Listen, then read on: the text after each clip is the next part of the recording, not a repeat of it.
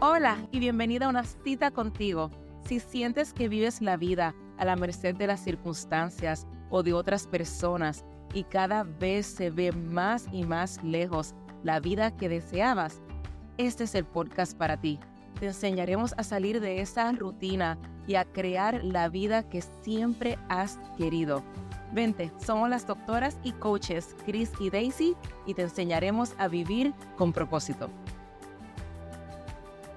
Hola amigas, ¿cómo han estado? Bienvenidas de nuevo a una cita contigo. Yo acabo de tener un fin de semana bastante ocupado, que estuve de llamada o de turno en mi trabajo médico. Y a pesar de eso también estuve estudiando, que estoy sacando una certificación adicional de coaching con enfoque en pérdida de peso y me había inscrito en una clase de acuarelas con mis amigas.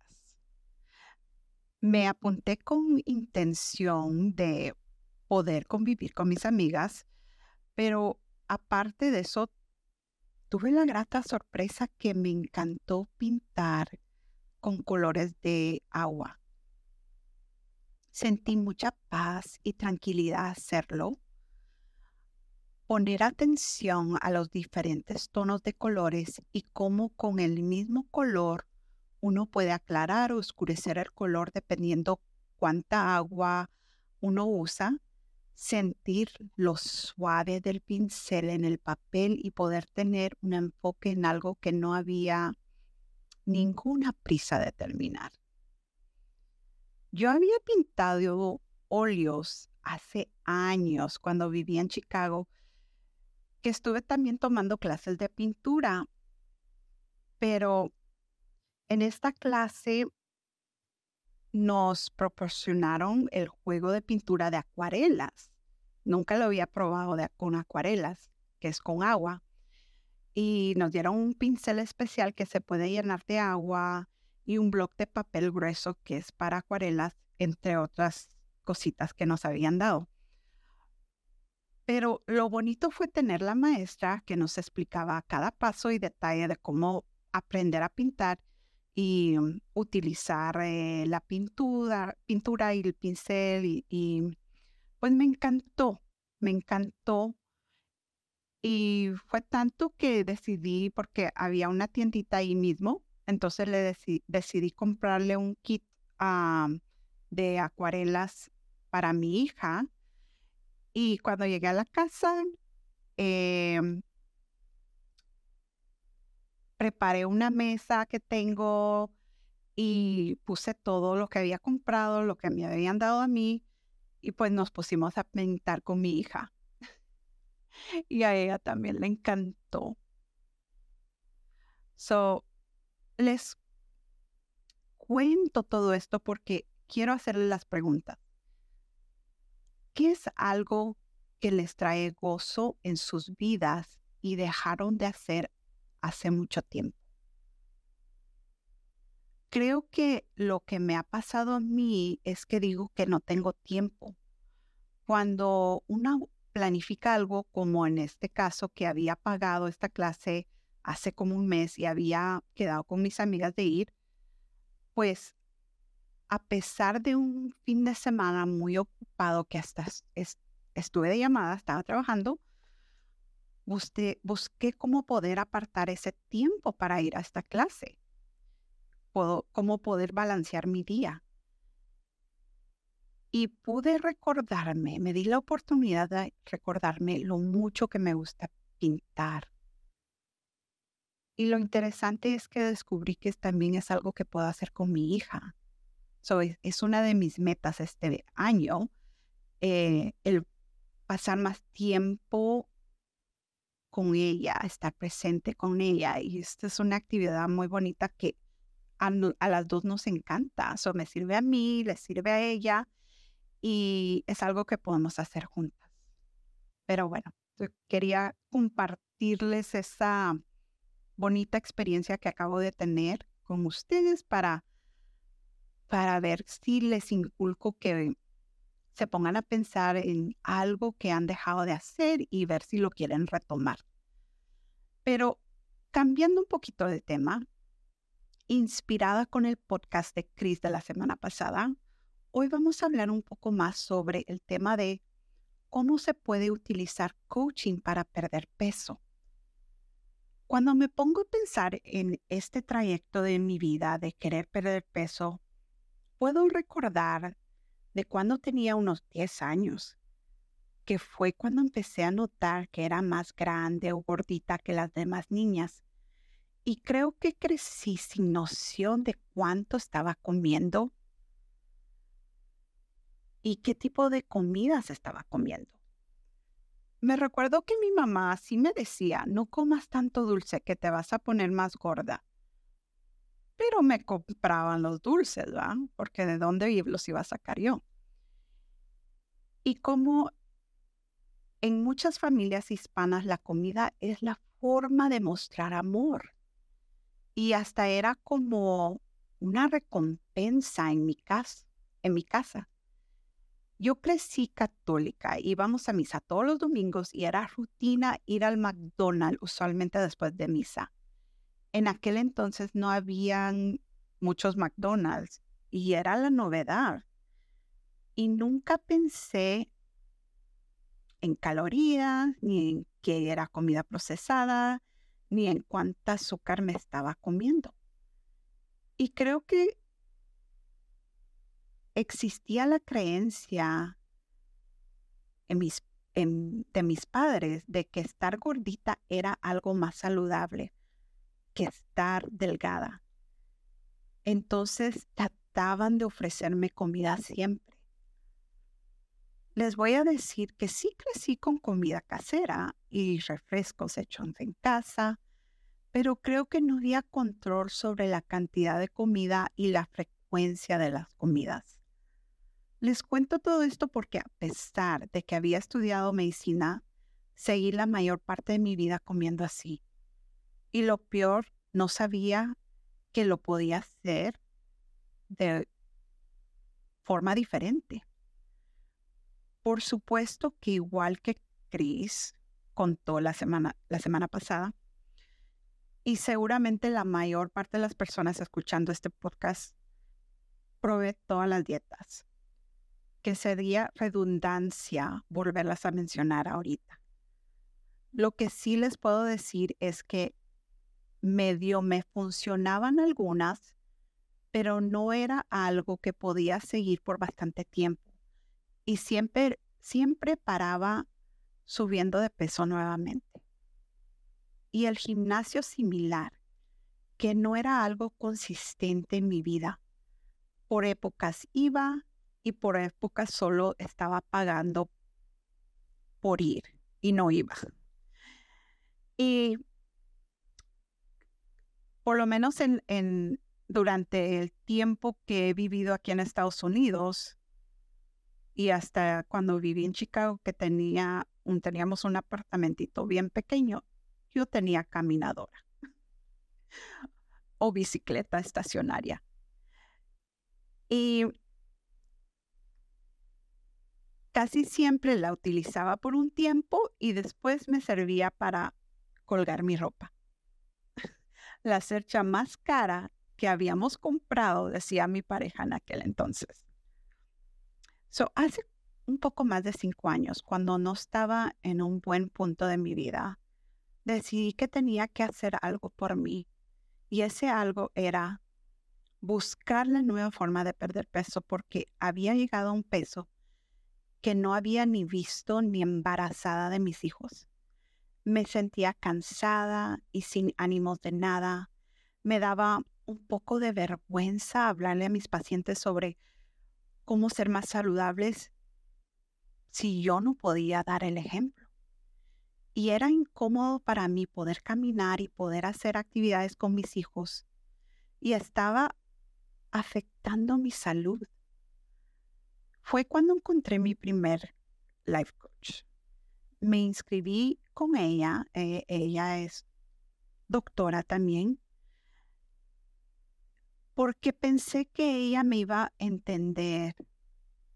Y como en el grupo era solo de, el grupo era solo de doctoras que estaban batallando con bajar de peso y tenían unas ideas de que solo otro, otro médico puede comprender lo que uno siente y por qué uno come de más o por qué uno come de noche o por el estrés que uno maneja.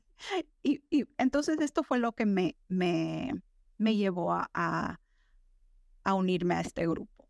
Y al principio mi intención era perder peso. Lo que no sabía era el mundo nuevo al que me estaba metiendo que iba a empezar a transformar mi vida. Y no solo mi vida, la vida de mi familia, de mis pacientes. Y de, y quiero creer de gente a mi alrededor, ustedes que nos están escuchando. Les podría hablar por horas de esta transformación en mí y el peso que logré perder y que aún he podido mantener. Sí les aclaro que sigo en este camino, que aún estoy descubriendo nuevos hábitos y técnicas para lograr esto. Les quería hablar más sobre las lecciones grandes que he aprendido en esta trayectoria de perder peso y poder mantener ese nuevo peso. Porque esa es la idea de implementar algo que vas a poder hacer por el resto de tu vida, que no se haga difícil, que se haga, como se dice en inglés, second nature, algo ya espontáneo. ¿Ya? So, la primera lección, podemos decir, es observar por hambre. Esto es algo que yo nunca había hecho antes, antes de, este programa. El empezar a preguntarme si realmente tenía hambre. Muchas veces acaba uno de cenar y se encuentra buscando comida en el gabinete y usualmente es como galletas, nachos o cualquier golosina. Es lo común, ¿verdad?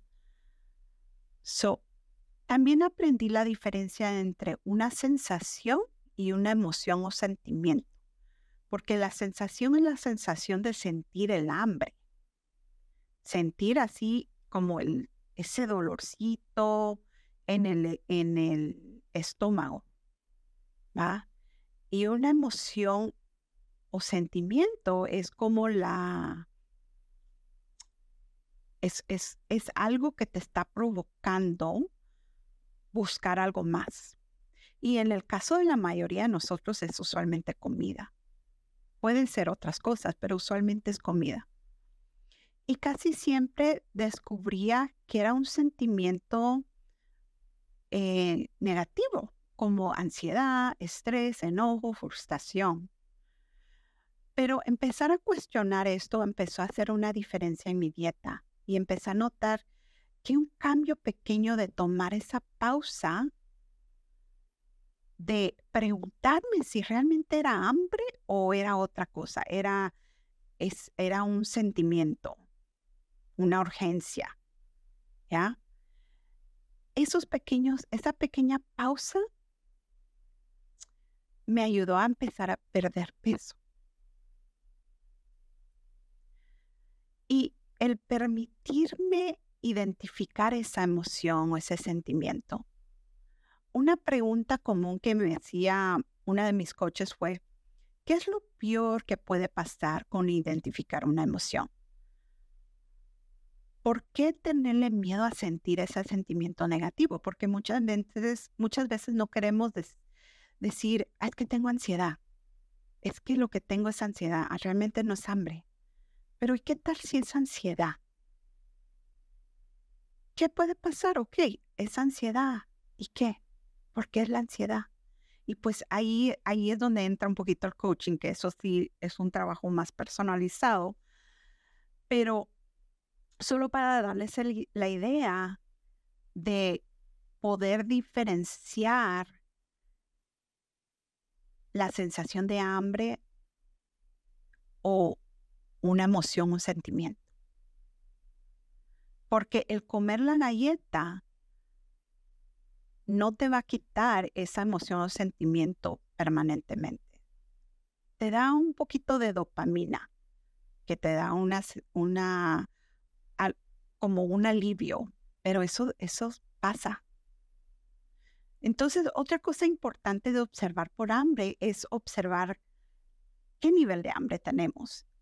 Entonces, existe una escala del menos 10 al más 10, siendo 0 el, el punto de en medio, ¿va? Entonces, el más 10 es cuando uno come demasiado. Te, fuiste al mejor buffet de tu ciudad y comiste de todo, tomaste de todo, hasta postre comiste y hasta aún más 10, sientes que ya ni puedes caminar. Y menos 10 es, llevas días no comiendo y ya no, ya no aguantas el hambre. Pero existe un rango en medio. Entonces, idealmente, el poder identificar, llegar a un más 2 cuando tú quieres perder peso, o un menos 2 para identificar cuando empieza a, tener un poquito de hambre, o llegar a un más 4, que es cuando ya te sientes llena, satisfecha. Pero se dan cuenta, no tienes que llegar a un más 5, a un más 6, a un más 7. Un más 4 está bien, pero es empezar a practicar eso y es simplemente tomarte la pausa de identificar dónde estás en tu escala de hambre. Y esos pequeños cambios te va a permitir comer menos y por lo tanto perder peso. Esa es la primera lección que aprendí con coaching. La segunda, el cuidado personal. Creo que ya lo he mencionado en otro podcast, pero muchas veces pensamos en cuidado personal como algo que uno se da como un spa, pedicure, un masaje. Y si les gusta esto, por favor, sigan haciendo lo que es, sí puede que sea parte de su cuidado personal. Pero lo que me refiero en este caso es el tomarte tiempo para ti y poner atención de cómo te estás hablando, las cosas que te dices. Por ejemplo, un pensamiento que yo tuve por mucho tiempo fue, mis hijos vienen primero. Y créanme que lo creo. Aún todavía lo creo. Me cuesta así como desviarme de eso. Claro que mis hijos vienen primero. Pero este pensamiento me mantenía en no cuidarme yo, no ponerme yo primero. No ponerme yo ni de segundo, les puedo decir. ¿Cuántas de ustedes han tenido este pensamiento? Y tal vez no es para sus hijos, tal vez es para el esposo, sus padres, incluso su trabajo. Hay mucha gente que pone su trabajo de primero. Pero si ustedes no se están cuidando, no van a tener la energía ni el ánimo para cuidar a los demás. Y esto viene de un pensamiento que tuve por años, que no me permitía ponerme en mi calendario el tener tiempo para hacer ejercicio o caminar, el comprar la comida orgánica porque era mejor para mí, cuerpo y buscar ayuda para limpiar mi casa porque no lo tengo que hacer todo yo y después no tener energía para nada más. El dormir. Tantos ejemplos que les podría dar. Todos estos micro permisos que me empecé a dar me ayudaron a empezar a perder peso. El ponerme yo de primero empecé a poder ver qué era lo que yo necesitaba. Si ustedes se pudieran dar amor propio en este momento, ¿qué se dirían a sí mismas? Yo creo que me digo, Daisy, vas bien. Sigue buscando tus metas. So, deseo un poquito de amor hoy. Háganse una pregunta, ¿qué se pueden dar hoy? Les dejo esa tarea de antemano. La tercera lección, planificar la comida. Les confieso que he tenido mucha resistencia con esta. Pensaba que no tenía tiempo para estar planificando. De antemano, lo estás haciendo con la parte de tu cerebro que está razonando lo que tu cuerpo va a necesitar cuando tú planificas. Cuando estás planificando, estás usando esa parte de tu cerebro. Pero tenía mucha resistencia discutiendo que a veces no sabía también lo que iba a comer. Por ejemplo, al salir a un restaurante. O qué aburrido tener que apuntar todo lo que uno come. Pero miren, esto hace la diferencia. Uno hasta que no lo apunta, no se da cuenta todo lo que uno está comiendo y que es innecesario. Si realmente tienes hambre, podrías comer una pechuga de pollo cocida solo con sal y te quedas satisfecha. Y la otra verdad que descubrí en esto, uno casi siempre come los mismos platos del día a día. So, esa, esa idea de que no sé qué voy a comer, o sea, son excusas. No tiene que ser difícil, pero esto te mantiene en línea de no desviarte cuando tú planificas de antemano y puede ser la mañana de ese día o el día antes. Mi coach quería que planificáramos toda la semana cuando yo empecé, pero se me hacía eh, eso un poquito difícil, pero en general, más o menos ya sé lo que desayuno, lo que almuerzo, la cena es lo que me cuesta un poquito más, pero lo que tiendo a hacer es que planifico una proteína y un vegetal.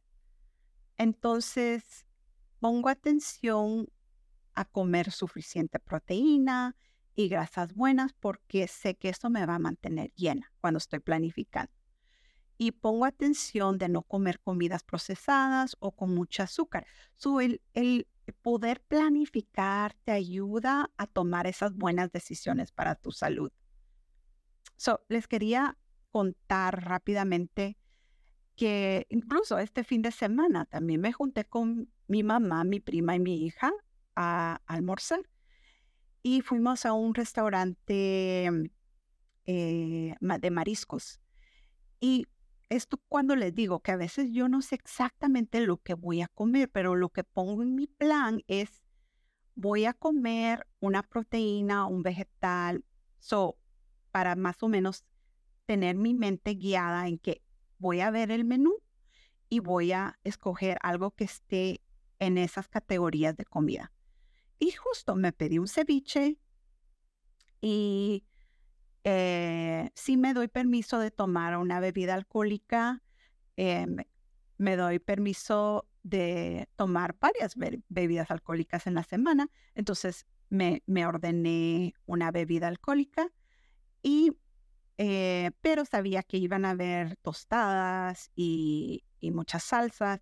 Entonces, eso sí sé yo que no es algo que quiero comer. Entonces, ya está planificado en mi mente que con el ceviche y mi, mi, mi treat, se puede decir, es mi bebida, que era una margarita, em, es lo que voy a comer. Pues después nos fuimos a comer una nieve, un helado. Y le dije a mi prima, vamos al lugar del frozen yogurt, del yogur, porque sé que es, sé que va a haber una mejor opción para mí ahí. Entonces, eh, tomé la iniciativa de sugerir dónde ir. Entonces fuimos y de entrada vi todos los sabores y miré uno que había que era sin azúcar, de vainilla. Y ese fue el que escogí. Y luego uno podía pasar a echarle em, unos toppings al, al, helado, al yogur, yogur.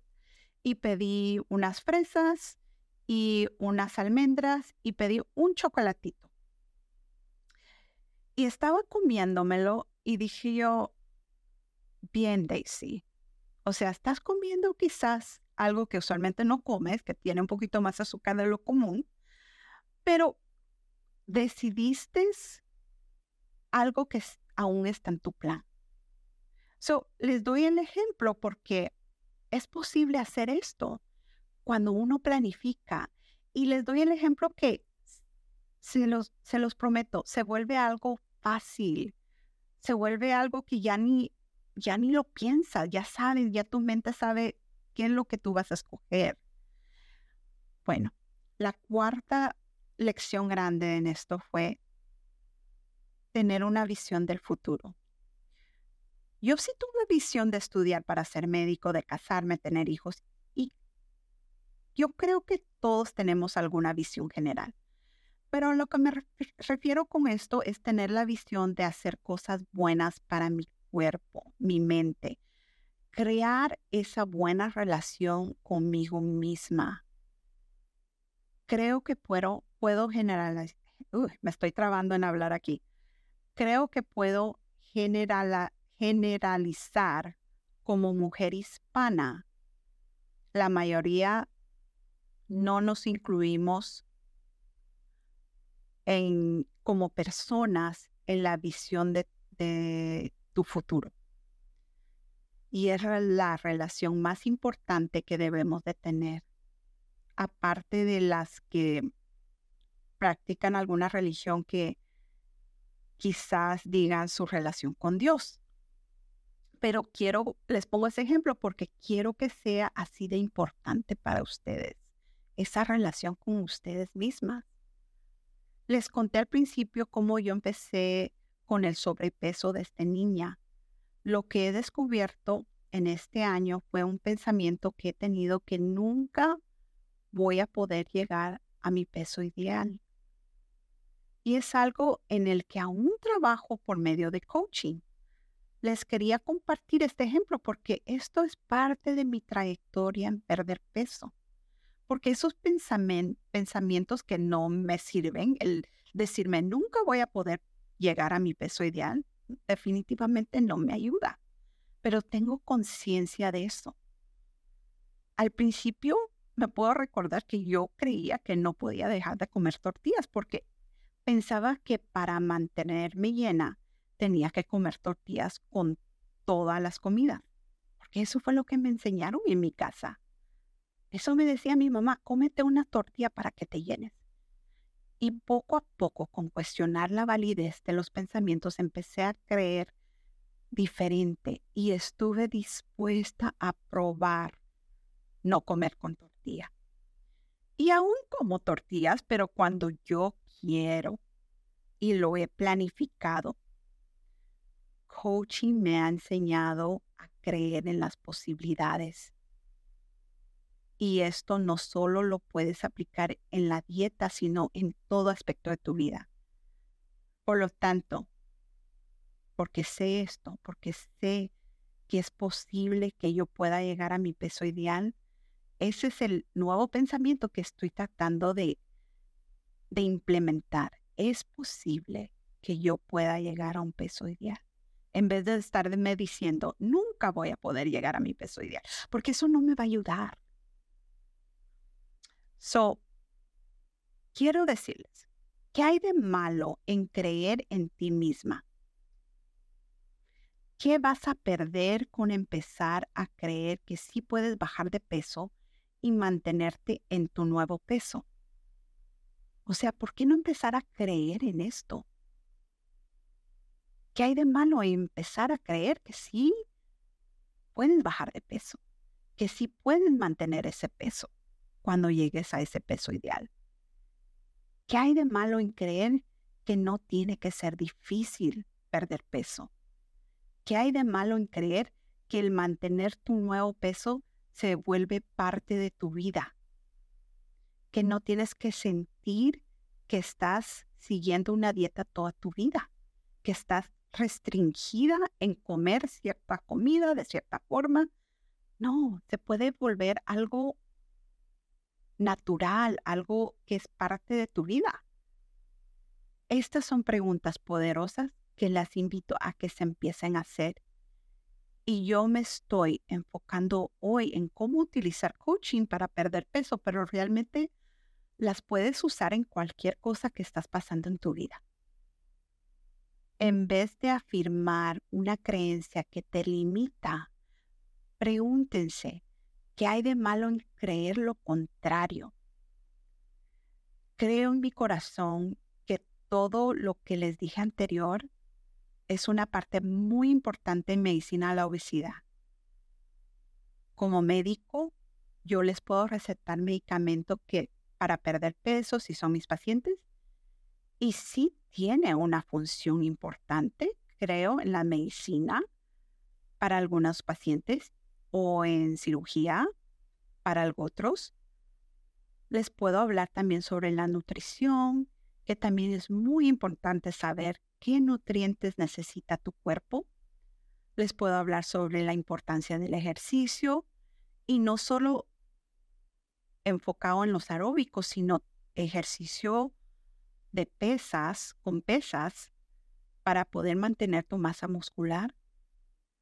Pero si no trabajamos con nuestra mente, las creencias que tenemos o no tenemos, todo lo anterior va a ser sumamente difícil de mantener por el resto de sus vidas para llegar a su peso ideal o simplemente estar más saludables.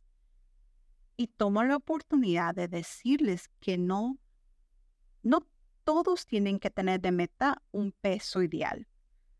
El bajar unas 10 libras empiezas a hacer una gran diferencia en tu salud. Y hay personas que no quieren pesarse y está bien. Entonces, ¿cómo se siente tu ropa o cómo te sientes tú? Puedes ya caminar un poco más o subir las gradas que no podías antes. hay diferentes maneras de poder identificar cómo vas con tu salud. ¿Ya? Y, ya después de bajar las primeras libras, por ejemplo, o ponerte un porcentaje, un 10%, un 5% de tu peso, luego buscas una nueva meta. Y quizás van a ser otras 10 libras o otro 5% de tu peso. Y poco a poco empiezas a creer que puedes lograr el mejor estado saludable físico y mental. Cris y yo tenemos muchos planes para ustedes cómo poder ayudarles en sus metas de una forma más personalizada nos hemos enfocado este medio año en darles bastante información por medio del podcast. Ya. Pero algunas cosas, a veces se necesita un poquito más de enfoque, algo más personalizado. Algunas personas quizás van a desear eso. Les queremos poder ofrecer algo más. So, algunas cosas las vamos a hacer juntas y algo otras independientemente.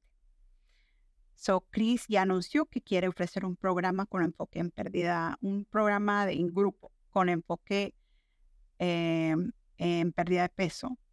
Y yo tengo algo similar en mente, pero por el momento lo que les quería empezar a ofrecer es si quieren probar una cita individual de coaching eh, estoy abriendo unas citas para eso. So, si gustan más información, ya sea para trabajar con Cris o conmigo, escríbanos a una cita contigo arroba gmail.com, una cita contigo arroba gmail.com o mándenos un mensaje directo si están en el, en el grupo de Facebook. Y si no lo están, por favor soliciten una invitación para el grupo de Facebook que se llama Una cita contigo que nos gustaría hacer crecer más el grupo. O si tienen alguna amiga que se quiera unir, las ustedes mismos la pueden invitar y nosotros aprobamos a que entren al grupo. Si les gusta el podcast, siempre les pedimos que lo comparten, que lo compartan y que nos den un review en Apple o Spotify para que más personas puedan encontrar el podcast. Las esperamos la próxima semana.